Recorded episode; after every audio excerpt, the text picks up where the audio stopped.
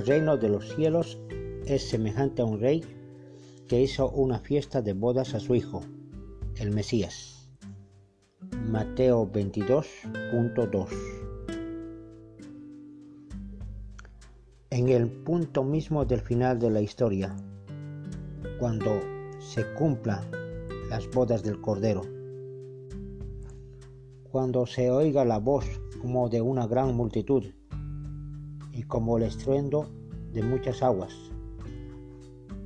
y como la voz de grandes truenos, que decía, aleluya, porque reina el Señor Dios Todopoderoso. Regocijémonos y alegrémonos y démosle gloria, porque han llegado las bodas del Cordero y su novia se ha preparado. Apocalipsis capítulo 19.6 Este es el punto más maravilloso de toda la Biblia. Las bodas del Cordero, de los que estarán ahí, de los que asistirán, de los que estarán presentes en ese gran evento. La novia del Cordero. Y a ella se ha concedido que se vista de lino fino, limpio y resplandeciente, porque el lino fino es las acciones justas de los santos. Jesucristo tanto amó a la iglesia que dio su vida por ella.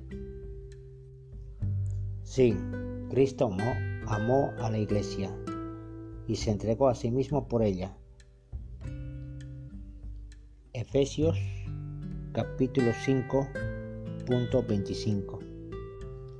Sí, en el fin de los tiempos, una iglesia gloriosa, que no tuviese mancha ni arruga, ni cosa semejante, sino que fuese santa y sin mancha. Escribe, bienaventurados son los que son llamados a las cenas de las bodas del Cordero. Y me dijo el ángel, estas son palabras verdaderas de Dios. Que todos los santos, que ni uno de ellos falte ese día, a esa gran boda, a esa gran cena y estar sentado al lado de nuestro Señor Jesucristo. Que así sea. Amén.